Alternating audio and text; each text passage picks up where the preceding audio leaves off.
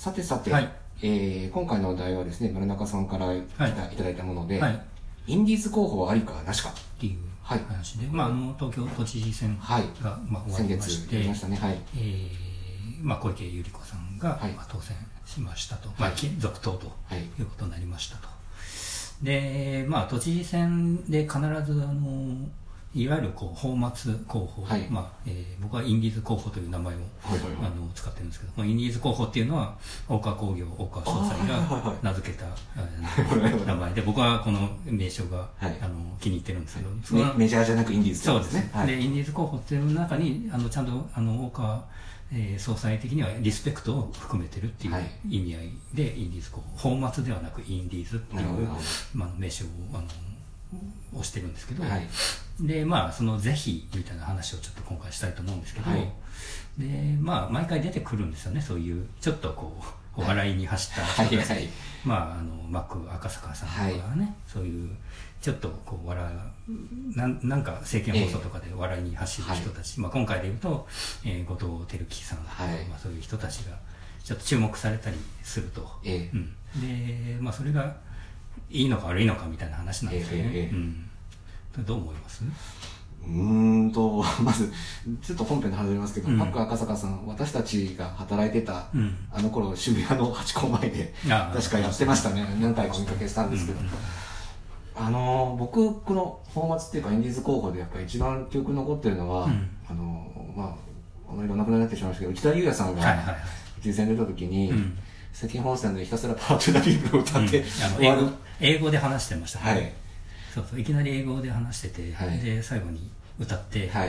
あの終わるという、うん、全く何の公約もあれも言わずに 終わるっていう。まあまあ、あれでもうレジェンドになりましたけど。まあそれはあの YouTube にあるんで、はい牛田優也政見放送であの検索したらすぐ出てくるんで、あの、逆に、僕、彼らは何を意図として立候補っていうか、その、ね、お金かけて出たのかなっていうふうにうん。思うんですけれど、うん。まあいろんなもちろん意図はあって、はい。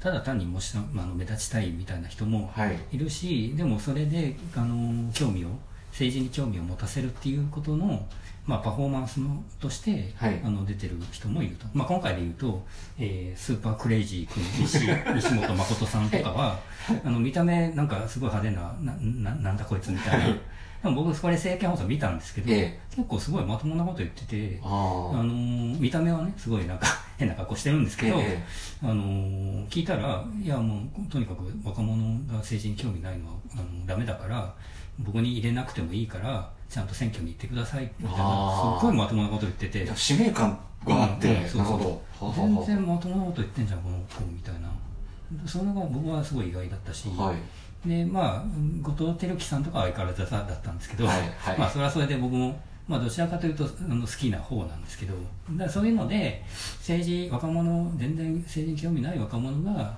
あのそういうのを見ることによって興味を持つっていうことの、まあ、いい面というかメリットは、まあ、あるっちゃあるよはいねっていう話ですよね。あの、ホリエモン神道さんから出た、うん。あのグラビアアイドルみたいな人は、うん。う んあの人あ何を、ねそう、だからあそこまで行っちゃうと、僕はどうどうなんだっていう、はい。うんじゃあそのボーダーラインは何なんだっていう話なんですけどね。まあ結局そのルールとしては、供託金、えー300万円、はい。あの払えば、あとまあ30歳以上とか、まあそういう制限はありますけど、え立候補はできますよと、はい。だからルールにのっとって皆さんやってるから、別になんだ、法律違反なわけではない。ちゃんと制度にのっとってね、やってる、まあ、立候補してるでしょうから。はい。ただそのモラルの問題としてどうなの、はいホリエモン神道どうなの？っていう、えー言われるとまあ確かにそうだようん。ねっていう話なんですよね、うん。まあ、このいわゆる泡沫候補、まあ、インディーズ候補って、まあ、昔で言うと僕らで言うとあの、えーミニ政党とかの時代あはいはいはい。で僕はむしろそこで政治あ世間放送ってこんな面白いんだみたいなことで入ったから、そういう意味では僕はまあいいいい面もあったのかなという気はしてるんですけどね、あのこれもいやあの YouTube で検索したら出てきますけど日本 UFO 党とかですねうん改正論の UFO 党とかもそういうので、日本アイス党っつってあの巣を愛する党であのあ巣がいかにあの体にいいかっていうのをあの見世間放送であの 刻々と語るっていう、あ。はい。はい。それ YouTube にあるかどうかわかんないですけどそれ見てすげえ面白いと思って、はい。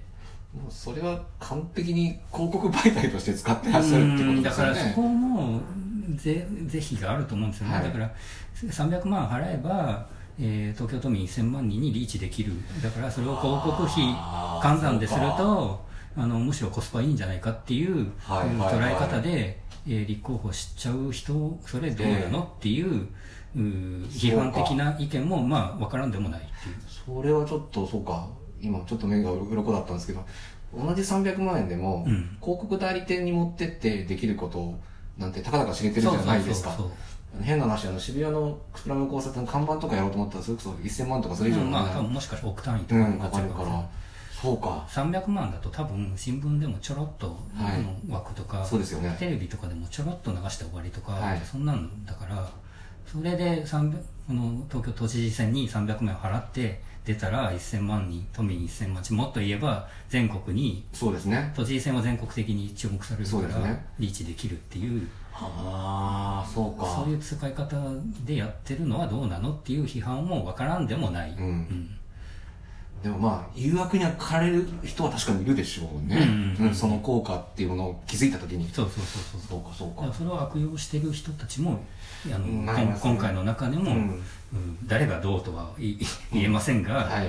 あのいらっしゃるんじゃない。ねかと、そこは問題ですよね。うん。逆にこれどうなんですかね。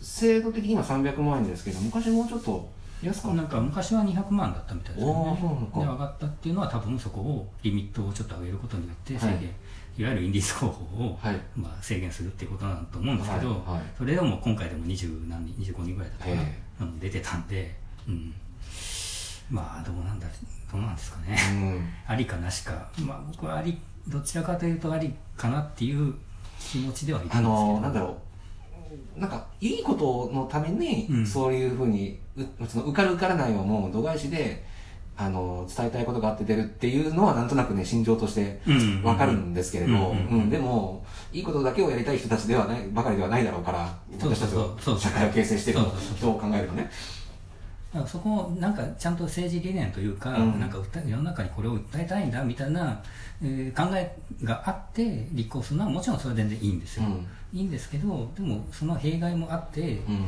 まあ、今回で言うとなんか新型コロナウイルスの治療薬と予防薬を発明しましたとか、えコロナはただの風邪ですみたいはなあ。人をことを言い出した人、はい。それで立候補してる人もいるから、はい。い、やそれどうなのっていう、うん。うん。それはなんかちょフェイクニュースみたいな感うん、じちょっと違う方向に、うん。誘導してる感もあるから、はい。いやそれはちょっと違うよねっていう、そうですね。まあまあもう今厳然としてその制度としてあるので、うん。あのーそれをややめてしまえとも言えないし、うんうんうん。うん。